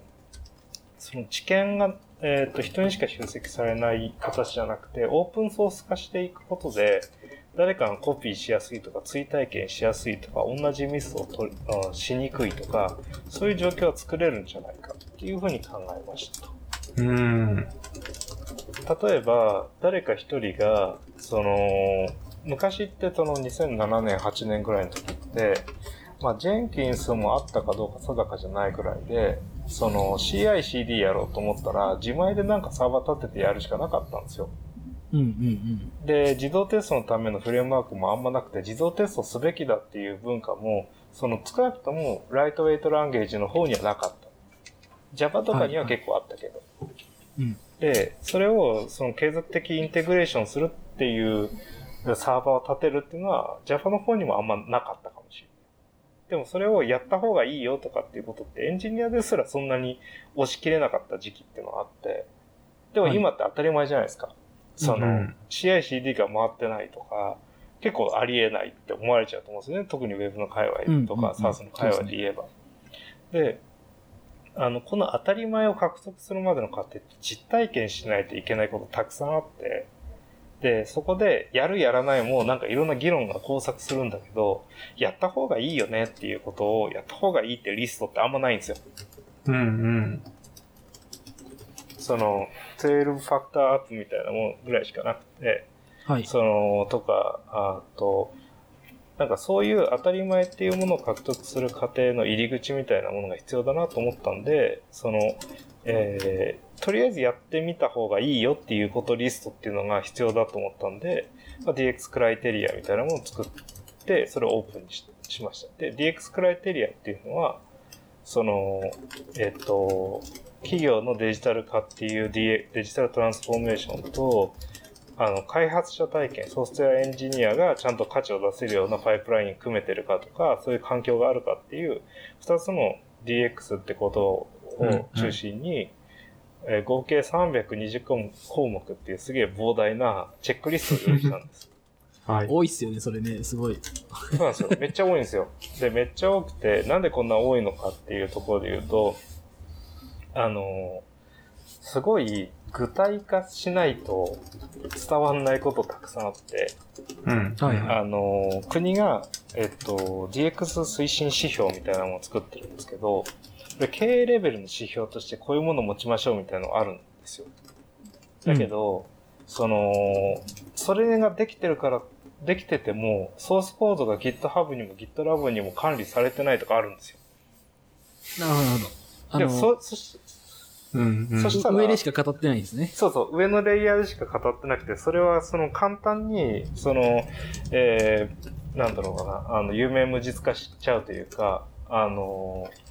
ようなものってのは結構あるんだけど、うんうん。じゃあその、具体的なレベルでこれできてたら確かにいいよねとか、いけてるよねっていうものって可視化されたことあるのかっていうと、あんまなくて。うんうんうん。で、えっと、それが、えっと、もっと戻ると、ミクシーの時に技術戦略っていうものを立てようとした時に、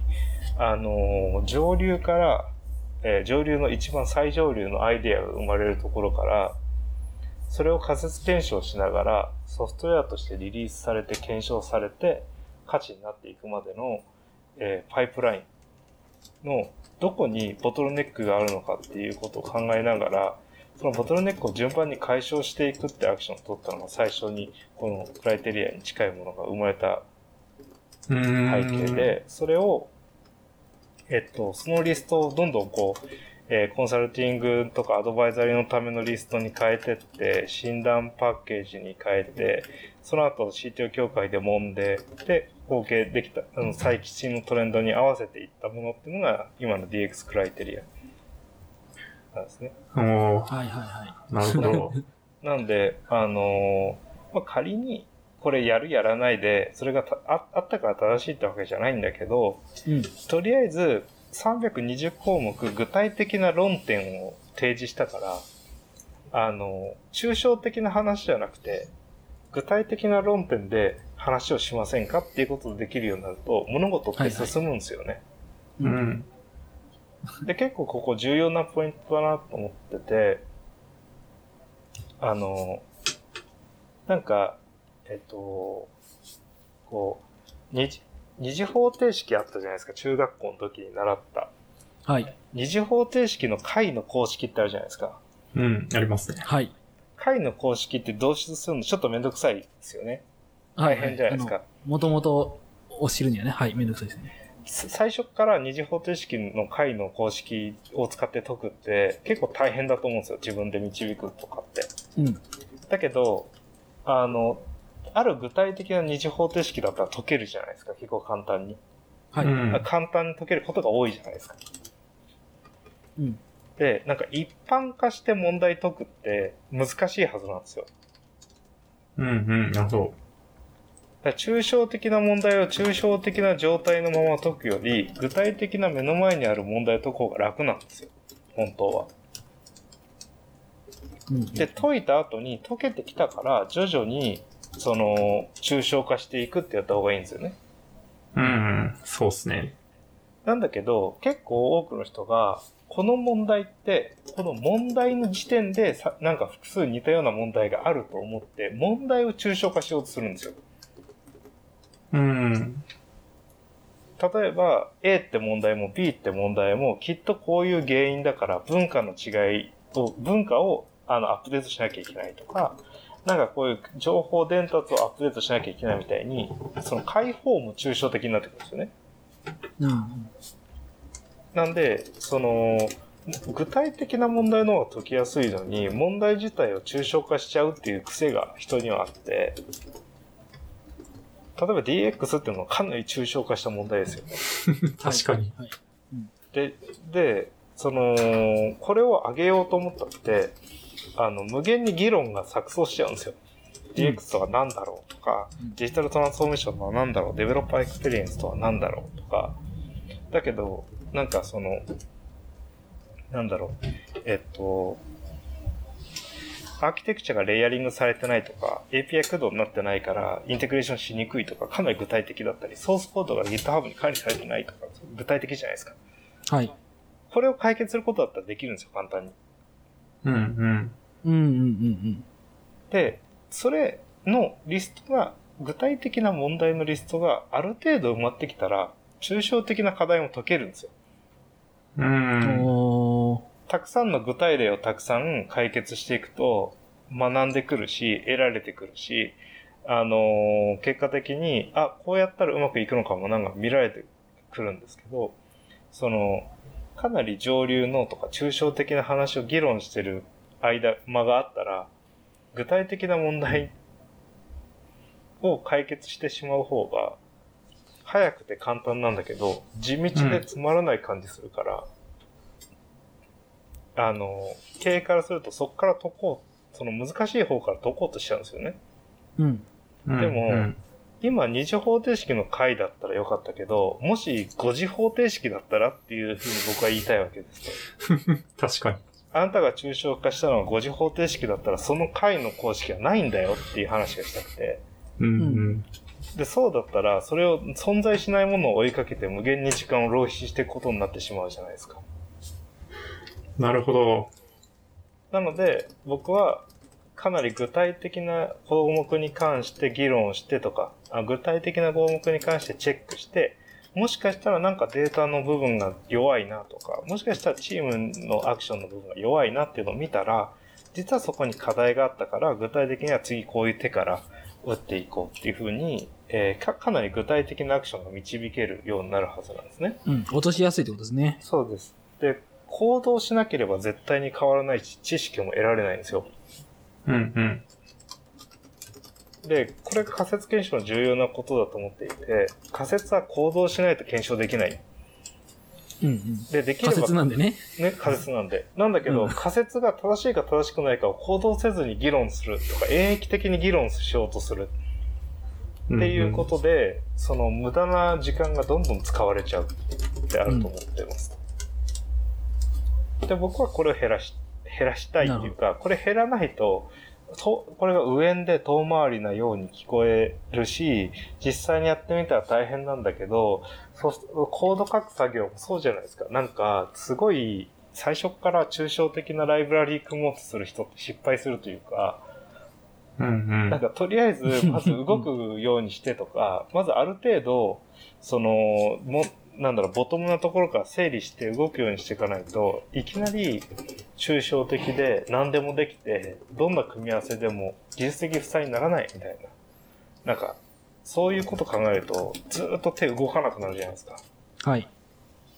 でもなんか具体的なコードがたくさんいるとフレームワークとか作っていけるじゃないですか。うん。なんで、あの、そういう、その、なんだろう、えー人間の意思決定においても問題を結構抽象化しやすいというタッチがあると思っていて、そこからアプローチしていけるといいよなと思ったので、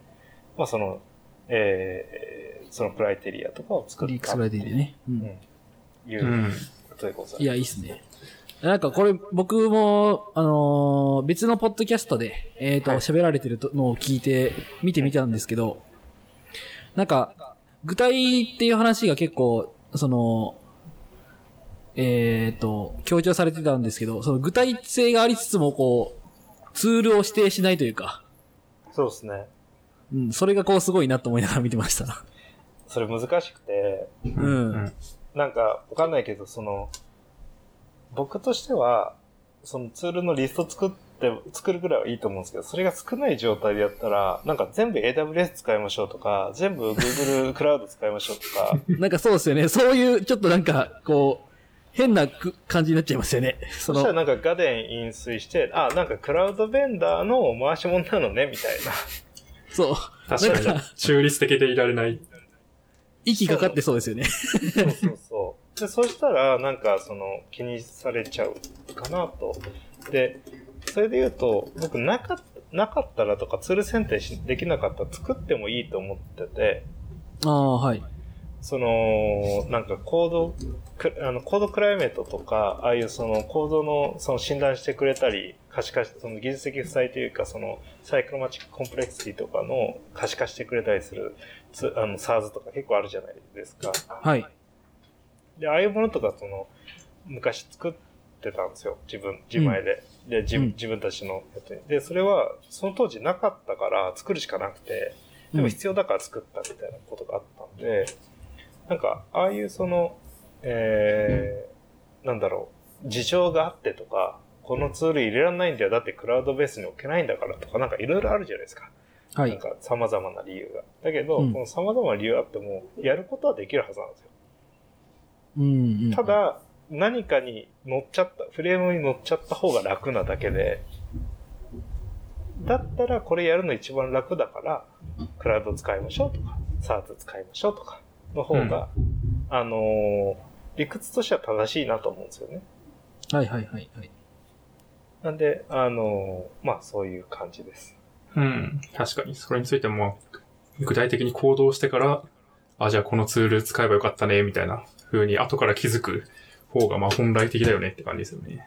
そうですね。確かにいきなりクラウド入れてくれっていうの難しいから、まずやってみて、こんだけコストかかるんだよねっていうのを天秤にかけれる状態にするっていうのがまず大前提みたいな。そうですね。なんか、あの、なんだろう、えー、こっちでやったら安かったですって言われる方がね、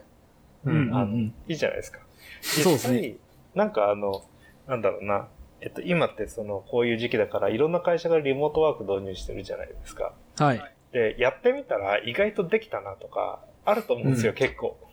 あはい。あそうか、そういうことか。はい。で、やってみないと体験してないから、なんかすぐ簡単、なんか、その、難しいとか、こういう時どうするとか、なんかうねん、。一、回も解いてない問題とか、一回も解こうとしてない問題の一般解を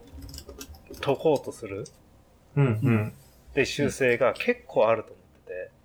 なんか、机上でやっちゃって、あ無理だったわ、みたいな。そうなんですよ。なんかリモートワークのツール入れてみてしばらくこうなんか回してみましょうっていうことができてたらそんな難しくないってもしかしたらわかるかもしれないけど、あの、なんだろうな、やらないうちにか顔が見えないととか、別に見たらいいと思うんですけど、ズームとか使って。うん。やらないうちにいろいろできない理由を探していくと、その、具体的な問題じゃなくて結構抽象的な問題解こうとしちゃうんですよね。うん。なんかそれを避けるために結構その問題は具体にした方がいい。で、答えが抽象的になっていくことはいいと思いますよ。なんか、はいうん。だけど、問題とか、問題の時点で抽象化しないっていうのは結構重要で、なんか A さんとのコミュニケーションの問題をチーム全体のとかって言ったり、組織全体のって言ったりしちゃうって結構うんありますね。別に A さんと話せばいいじゃんって言ったら終わっちゃうこと結構あると思ってて。う。うんん。わかる。とか、そんなるほど。はい。なるほどな いいっすね。これ、なんか実際に TX クライテリア作って、これをもうなんかやってみましたみたいな会社とかもちらほら出てきているんですかね。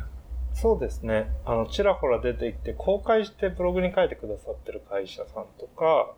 うん。えっ、と、全部公開してくれてる会社さんもあるし、その、うんえっ、と、CTO 協会の方にデータとして寄贈してくれて、あの、集計したデータっていうのを協会に入会すると一応、その平均値とか分かるレポートは出ていて、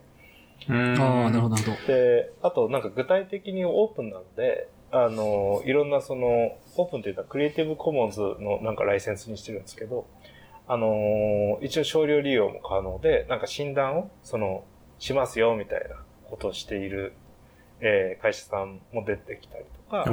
へえ、あのそれすごいですね。なんだろう、えーっと、ツールですね。なんだろう、業界に、えー、なんだ、これ、あの、IPA とか、経産省の方の DX の指標の方に情報提供していて、えー、実際の IT の、まあ、あの、そういう変えていくところにある程度取り込まれるようにっていうアクションとかもしてたりします。あつまり、その、なんかこう、プロジェクトマネジメントの、なそういうし、資格とかに、のテストに反映されるみたいな可能性もあるってことですね。なんかあの、テストっていうまあなんだろうな、DX 推進のための IT どういうふうにこうやったらいいのかみたいな、ちょそのサーベイをするための指標みたいなのとか、仕組みっていうのを、ああ、はいはいはい、経産はい。省とかが作ろうとして、経産省から IPA 経由で作ろうとしているっていうのがあって、で、まあそれに関連して、あの CTO 協会として情報提供というか、まあオープンなんで使ってくださいっていうことでコミュニケーションを取ったりとかもしてますね。なるほど。うん。なんで、なんかその、やっぱりオープンソなんだろうな、日本ってこう資源が少ないし、2週3週の人たちも少ないから、やっていくんだったら、そのみんなで協力してシェアしていかないといけない領域ってたくさんあって、うん。あの、この種のその、なんだろう、えー知見っていうのをたまたまいい CTO がいたからとか、たまたま、あの、優れたメンバーが揃ってくれたからだけじゃないところで、この説明のコストを限りなく下げたいんですよ。なんか、あの、こうやった方が良さそうなこととかを机上の空論でずっと議論するんじゃなくて、とりあえずやってみることをたくさん用意して、えー、それで学んでいくっていう過程を早くオープン化してしまいたくて。うんうん。うんうんうん。そうしないと、その、なんだろう、えっと、なんだろうな、あの、なんか、あの、単純にどうすんのっていう、その日本で人口減るし、そうっすよね。それどうすんのっていうのをずっと議論し続けて、誰もどうする、まずやってみようの、まず何をやるのかを決められないまま、時間が経っていくみたいな。うんっていうのはももう僕としてはまあ無駄だし、とっても大事な時間を失っちゃうと思うんですよ。うはいん。はい。やらなきゃいけないってみんなが分かった瞬間って、もうどうしようもなくて選択肢かなり少ない状況で、その、なんだろう、ちょっとだったらできるかもとか、やる人はやってるけどみたいな状況にアアクション取れる方が、まあ、オプションを将来に残せるんですよね。うん。プロジェクトでもそうじゃないですか。もう、あとは選択肢として機能を削るしかないっていうところまで追い込まれたり、リリース延期するしかないっていうところまで追い込まれたら、やることってもう結構しんどいことしかないじゃないですか。うん。うん。早め早めに何かその辛い目にあっといたとか、辛いアクション取っていく方が、なんか最終的にはこう、着地いい感じになるじゃないですか。うん。なんでその、そのためには、まず、なんかその、えー空論で、空論を楽しめるというか、あの、机上の空論を言い合うのってめちゃくちゃ楽しくて、うんその中毒性があると思っていて、はい。はい。なんか麻薬的なんですよ。なんかその出てもいない機能の話をずっとするとか、あの、うんなんかその、えー定義について話を、なんかその、具体的ではない抽象的な概念の定義を議論して、その定義の議論で1日2日使うとか、はいはいはいはい。その将来的な戦略のロードマップとかを考えるために何日も議論するとか。えとってもいいことどういうし、どういうプラットフォームに僕らはなりたいのかみたいなことについてそうです、そうです。議論すること自体は間違ってないけど、しすぎるっていう話ですね。そうですね。あれは楽しいから。うん。なので、あの、なんだろう。別に麻薬、なんだろう、こう、人間がハッスルできるぐらいというか、なんだろうな、そう麻薬に例えたことであんまり一回でもやっちゃいけない感じになったけど、あ確かにの、別にやってもいいんだけど、はい仕事として、えーやりすぎると、廃人になりますよっていうか、はいはいはい。のが中毒性があるから抜けれなくなっちゃうよっていう。そうなんですよ。なんで、うんちょっと時々年一ぐらいでやって、みんな気持ちよく将来のこと考えて、ちょっとトリップしようぜっていうのはいいんだけど、うんそれがバッドトリップにならないようなことは必要で、うん。うん大体そのエンジニアリングって、その一個一個のファンクションが定義され、そのファンクションが実装され、テストし、動き、な、っていうことの繰り返しでしかなくて、すごく地道なことじゃないですか。はい。で、この地道な過程にこそ本質的な価値があって、その、なんだろう、市場の空論というのは、それを後から振り返ってみたら、そういうことだったかもねっていうことに過ぎないのかなとうーん。確かに。そうですね。なんかでもそういう地道な積み重ねだよねっていうのを分かってるのはまさになんかまあエンジニアだったりとか、まあエンジニアリングに向き合ってきた人たち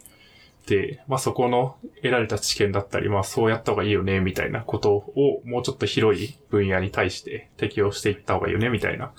流れの中で、まあ今のひろきさんの活動とかがあるって感じなんですかね。すごい、素晴らしいまとめ。さすが、まとめ力を。定評のあるガミさんのまとめ力。いやいや。いや、そう。いや、ちょっと、あれな、時間、あの、伸びてるあれなんですけど、結構エンあ、そうっすね。そう。あの、エンジニアリング組織論っていうタイトルじゃないですか。はい。で、まあ、エンジニアリングっていう言葉って、まあ、この本の中でも、割となんか不確実性を、まあ、下げるために、効率的に下げるためにすること、もう全てだみたいなことを書いてあると思うんですけど、うんなんか、世間一般的な見られ方だともっとなんか狭いと思うんですよ。はい。なんか、まあ、コードを書くことだったり、なんかこう、開発をすることとか、まあ、せめて設計をすることだったり、なんかもうそこのエンジニアリングっていうものとか、まあ、エンジニアっていう人たちが今まで何をやってきたのかみたいなところをなんか再定義して、もっと広い概念として捉えないと、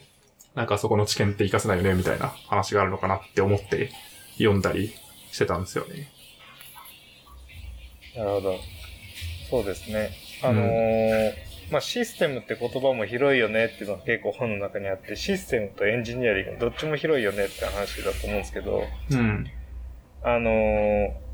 なんかこのエンジニアリングってタイトル入れると、もうそれで読む人限定されるんで、はあの、入れる方が、入れない方がいいんじゃないのみたいな議論もある、あったんですよ、その本としては、い。うんですよね。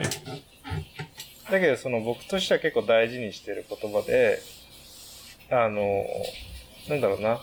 科学にしてもエンジニアリングにしても試行錯誤で泥臭いことの連続の中にしか答えがないじゃないですか。はい。なんかその、この泥臭いことの連続っていうか、次の行動が決まり、その次の行動をして、それの積み重ねの中にしかその何かがビルドアップされてくることがないっていうことを、なんかその表現する、うーんなんだろうな。あの、で、このトライアルエラーの楽しさとか美しさみたいなことっていうことを僕としてはなんか大事にはしていて。うん。うんうん。で、それが好きだから、まあ、こういうソフトウェア書くのって楽しいよねとか、ものを作るのって楽しいよねっていうことで、うん。あの、実はそのみんなエンジニアリングしてるよねとか、あの、なんかそういうことをできる限り伝えたいなと思ったのと、うん。境目が本当に分かんなかったんですよね。どこからどこまでがエンジニアリングなのか。うん。一番そのやってエンジニア、その例えば、えーっと、なんだろうな、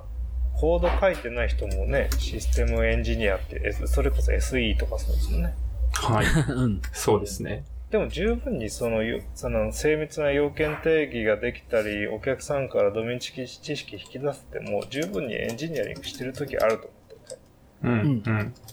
で、えー逆にそのコード書いててもエンジニアリングしてないことってたくさんあるとは思うんですよね。はいはい。なんで、その、何が自分たちがあのしていることなのかっていうこととか、プロジェクトの中でやってることなんだろうっていうのとか、自分がやってきたことって何なんだろうと思ったときに、それを表現する言葉がやっぱりエンジニアリングしか浮かばなかったっていうのはありますね。うん。確かに、そうっすよね。まあなんか、こう人に話をまず、炎上プロジェクトで人に話を聞くっていうことはコードリーディングと一緒だよねみたいなのと同じで、それもまた別にコードを読んでないけどエンジニアリングの、まあ仕草というか、エンジニア的な仕草だよねみたいな。ところがあったっていうのと、まあまさに通じるところですよね。そうですね。なんでなんかまあ、えまあし、ね、エンジニアリング仕草って言うと江戸仕草みたいな感じになっちゃうあれなんですけど、はい。その、そうなんですよね。なんかそういう所作っていうのが僕はとっても大事で、所作とか習慣とか、うん。なんかそういうものになる、その、ある、えー、なんていうの、文化的なというか、プラティークというか、その習慣資本みたいなものが存在していて、この習慣の資本というものがとっても文化を作っていく上で大事で、あの、例えば、ソースコード、何かエラーがあったらエラーメッセージ読むとか、はい。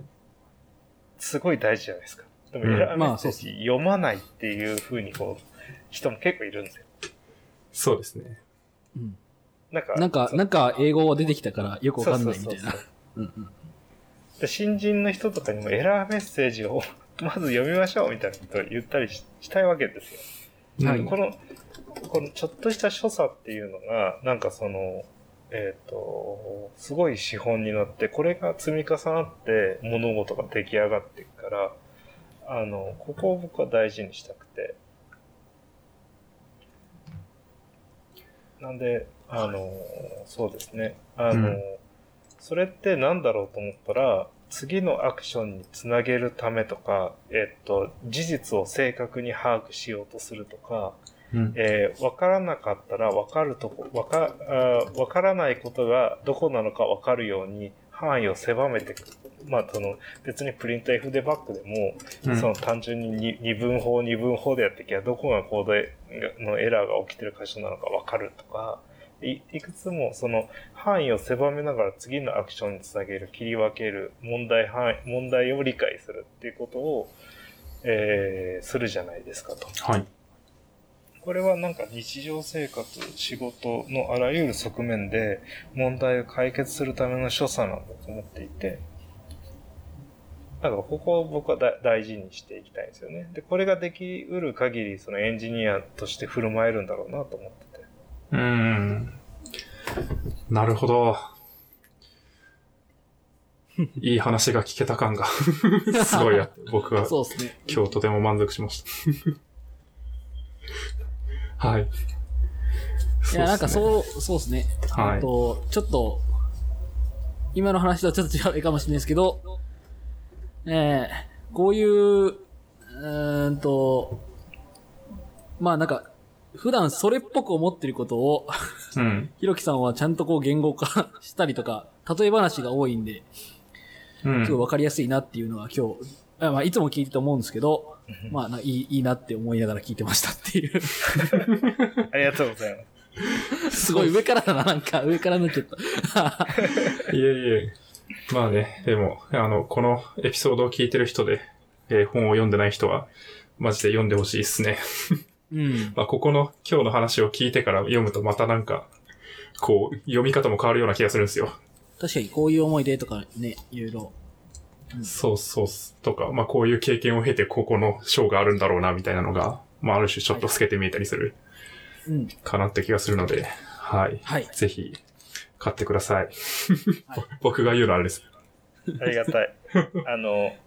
はい。すでに購入済みの方は、その皆さんのスラックチャンネルとかのジェネラルとか ランダムにアットはいヒアとかをつけてね、使った方がいいった方がいいよっていう、そのことを言っていただけると、